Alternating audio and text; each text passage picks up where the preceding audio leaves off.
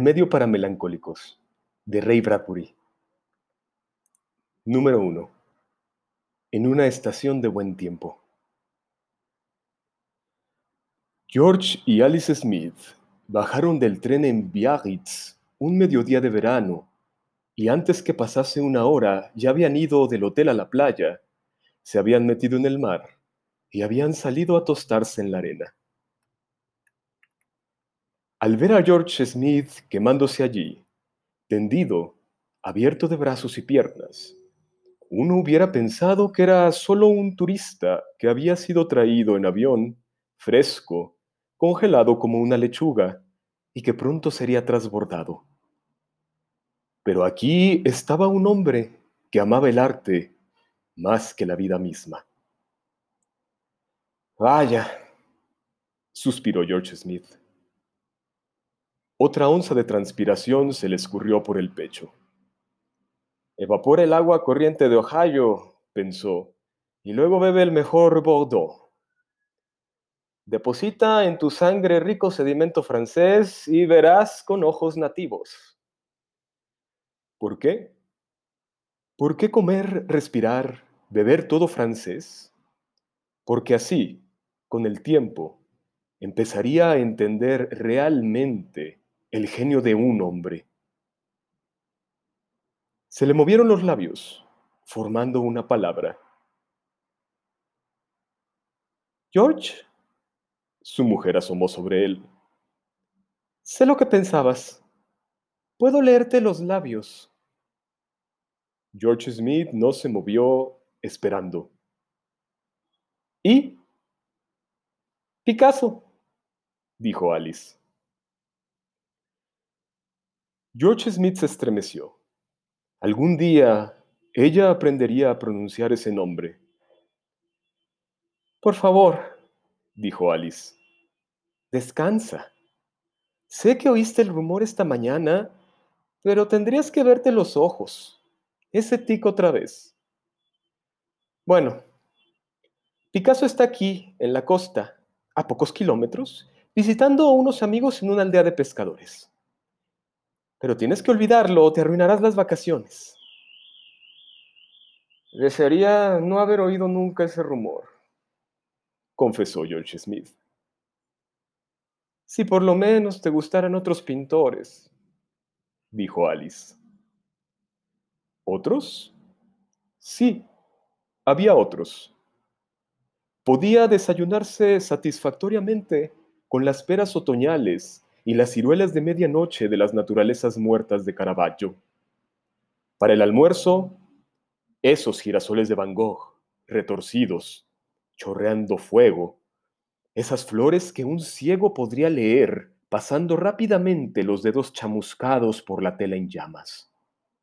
Pero el gran banquete, los cuadros que le reservaba su paladar, allí, cubriendo el horizonte, como un Neptuno naciente, coronado de algas, alabastro y coral, y blandiendo pinceles contridentes en los puños de uñas de cuerno, y con una cola de pez suficientemente grande como para derramar lloviznas de verano sobre Gibraltar.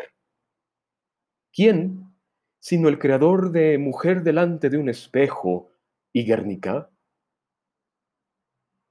Alice, dijo George Smith pacientemente, ¿Cómo explicártelo?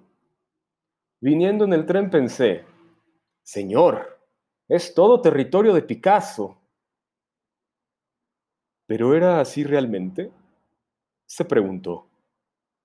El cielo, la tierra, la gente, los ruborosos ladrillos rosados aquí, los balcones de espirales de hierro azul eléctrico allá, una mandolina madura como una fruta en las manos de mil huellas digitales de algún hombre, jirones de carteleras que volaban como confeti en los vientos nocturnos.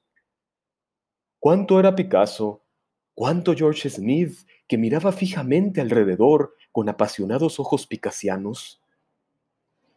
Renunció a una respuesta. Aquel viejo había destilado trementinas y aceite de linaza tan enteramente a través de George Smith que los líquidos le habían modelado el ser. todo periodo azul a la caída de la tarde, todo periodo rosa a la hora del alba. He estado pensando, dijo George Smith en voz alta, si ahorramos dinero, nunca tendremos cinco mil dólares. Ya sé, dijo George serenamente. Pero es hermoso pensar que podemos reunirlos un día. ¿No sería magnífico ir a verlo y decirle, Pablo, aquí tienes cinco mil. Danos el mar, la arena, aquel cielo o cualquier cosa vieja que se te ocurra y seremos felices? Pasó un rato y Alice le tocó el brazo.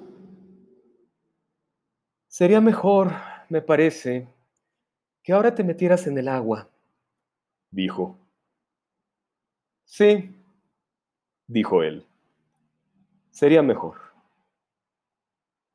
Un fuego blanco subió derramándose cuando George Smith cortó el agua.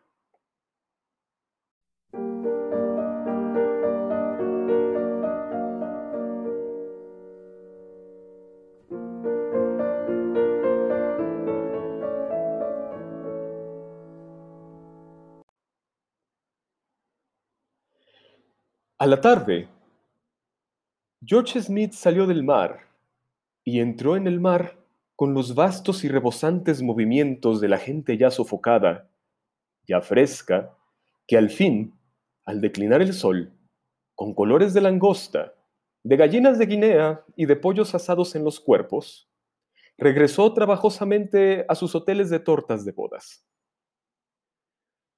La playa fue un desierto de innumerables kilómetros y kilómetros. Solo quedaron dos personas. Una era George Smith, con la toalla al hombro, preparado para un último acto de devoción. Lejos, en la costa, otro hombre más bajo, cuadrado de hombros, caminaba a solas en el día tranquilo. Estaba muy tostado. El sol le había teñido casi de color caoba la afeitada cabeza, y los ojos claros le brillaban como agua en la cara. El tablado de la playa estaba armado.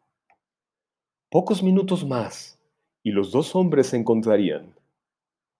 Otra vez el destino arreglaba las escalas de los sobresaltos y las sorpresas, las partidas y las llegadas. Y entre tanto, los dos caminantes solitarios no pensaban un solo instante en coincidencias, en esa corriente sumergida que se demora junto al codo de un hombre en toda multitud, en toda ciudad. Ni consideraban que si un hombre se atreve a sumergirse en esa corriente, sale con una maravilla en cada mano. Como la mayoría, se encogían de hombros ante tales locuras y se mantenían bien lejos de la orilla, no fuera que el destino los arrastrara. El desconocido estaba solo. Mirando alrededor, vio su soledad. Vio el agua de la hermosa bahía, vio el sol que se deslizaba por los últimos colores y luego, volviéndose a medias, descubrió en la arena un pequeño objeto de madera. No era más que el delgado palito de un exquisito helado de limón, fundido hacía mucho tiempo. Sonriendo, recogió el palito. Con otra mirada alrededor, para confirmar su soledad, el hombre se agachó de nuevo y sosteniendo nuevamente el palito, con leves movimientos de la mano, se puso a hacer eso que sabía hacer mejor que ninguna otra cosa en el mundo. Se puso a dibujar increíbles figuras en la arena. Trazó una figura y luego se adelantó, y todavía con los ojos bajos, totalmente fijos en su trabajo ahora. Dibujó una segunda y una tercera figura, y luego una cuarta, y una quinta, y una sexta. George Smith venía imprimiendo sus pisadas en la línea de la costa y miraba aquí, miraba allá, y de pronto vio al hombre. George Smith, acercándose, vio que el hombre, muy quemado por el sol, estaba inclinado hacia adelante. Más cerca aún, y ya se veía qué hacía el hombre. George Smith rió entre dientes. Por supuesto, por supuesto. Solo en la playa este hombre. ¿De qué edad? ¿65, 70? Hacía monigotes y garabatos. ¿Cómo volaba la arena? ¿Cómo los disparatados retratos se confundían en la playa? ¿Cómo... George Smith dio otro paso y se detuvo, muy quieto. El desconocido dibujaba y dibujaba, y no parecía sentir que alguien estuviese detrás de él y del mundo de sus dibujos en la arena. Estaba ahora tan profundamente hechizado por su creación solitaria que si unas bombas de profundidad hubieran estallado en la bahía, la mano volante no se le hubiera detenido, ni él hubiese vuelto la cabeza. George Smith miró la arena y luego de un rato, mirando, se puso a temblar. Pues allí, en la arena lisa, había figuras de leones griegos y chivos mediterráneos, y doncellas de carnes de arena, como polvo de oro, y sátiros que tocaban cuernos tallados, y niños que bailaban derramando flores a lo largo y lo ancho de la playa, con corderos que brincaban detrás, y músicos que se precipitaban a sus arpas y sus liras, y unicornios que llevaban a jóvenes a prados, bosques, templos en ruinas y volcanes lejanos. A lo largo de la costa, en una línea ininterrumpida, la mano, el punzón de madera de este hombre que se inclinaba hacia adelante, febril, goteando sudor, iba y venía en curvas y cintas, enlazaba encima y arriba, adentro, afuera, hilvanaba, susurraba, se detenía, se apresuraba luego como si esta móvil bacanal debiera florecer del todo antes que el mar apagara el sol.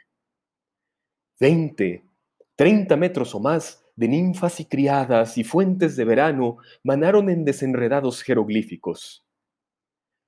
Y a la luz moribunda, la arena tenía un color de cobre fundido, donde ahora se había grabado un mensaje que cualquier hombre de cualquier tiempo podría leer y saborear a lo largo de los años.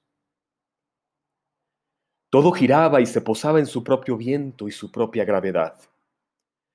Ahora los pies danzantes, teñidos de sangre de uvas de las hijas de los viñateros, exprimían vino. Ahora mares humeantes daban nacimiento a monstruos acuñados como monedas, mientras que cometas florecidas esparcían perfume en nubes que se llevaba el viento. Ahora, ahora. El artista se detuvo. George Smith dio un paso atrás apartándose.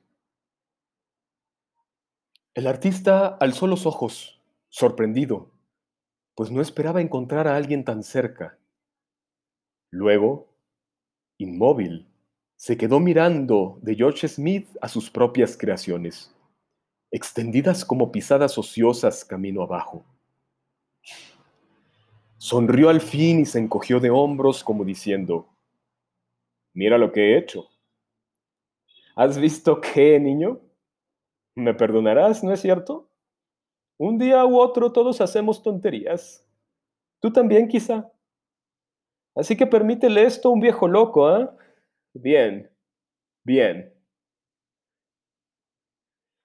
Pero George Smith no hacía más que mirar al hombrecito de piel oscurecida por el sol y ojos claros y penetrantes, y al fin se dijo a sí mismo el nombre del viejo, una vez en un susurro. Los dos hombres estuvieron así quizá otros cinco segundos. George Smith con los ojos clavados en el friso de arena y el artista observando a George Smith con divertida curiosidad. George Smith abrió la boca, la cerró, alargó la mano, la recogió. Dio un paso adelante hacia los dibujos, dio un paso atrás Luego se movió a lo largo de la línea de figuras como un hombre que contempla una preciosa serie de mármoles de alguna antigua ruina caídos en la costa. No parpadeaba. La mano deseaba tocar, pero no se atrevía a tocar. George Smith quería correr, pero no corría. Miró de pronto hacia el hotel. Corre, sí, corre. ¿Qué? Trae una pala, excavar, salvar un pedazo de esta arena que se desmenuza demasiado, encontrar un albañil, arrastrarlo aquí deprisa con un poco de yeso para sacar un molde de un frágil trozo. No, no, tonto, tonto. Oh. Los ojos de George Smith se volvieron chispeando hacia su ventana en el hotel. La cámara, rápido, tómala, tráela y corre a lo largo de la costa y clic, clic, y cambia la película y clic hasta que... George Smith se volvió hacia el sol, que le ardió débilmente en la cara. Los ojos de George Smith fueron dos llamas pequeñas. El sol estaba hundiéndose en el mar, y mientras él miraba, desapareció del todo en unos pocos segundos. El artista se había acercado y ahora contemplaba la cara de George Smith con mucha simpatía, como si estuviese leyéndole todos los pensamientos. Ahora asentía con breves movimientos de cabeza. Ahora el palito helado se le había caído casualmente de los dedos. Ahora decía buenas noches, buenas noches. Ahora se iba, caminando playa abajo, hacia el sur. George Smith se quedó mirándolo. Pasó un minuto y luego hizo lo único que podía hacer partió del principio del fantástico friso de sátiros y faunos y doncellas que se bañaban en vino, y de unicornios, y de jóvenes flautistas, y caminó lentamente por la playa. Hizo un largo camino mirando la bacanal que corría libremente, y cuando llegó al fin de los animales y los hombres, se volvió y caminó de vuelta en la otra dirección, con los ojos bajos como si hubiese perdido algo y no supiese bien dónde podía encontrarlo. Siguió así hasta que no hubo más luz en el cielo o en la arena.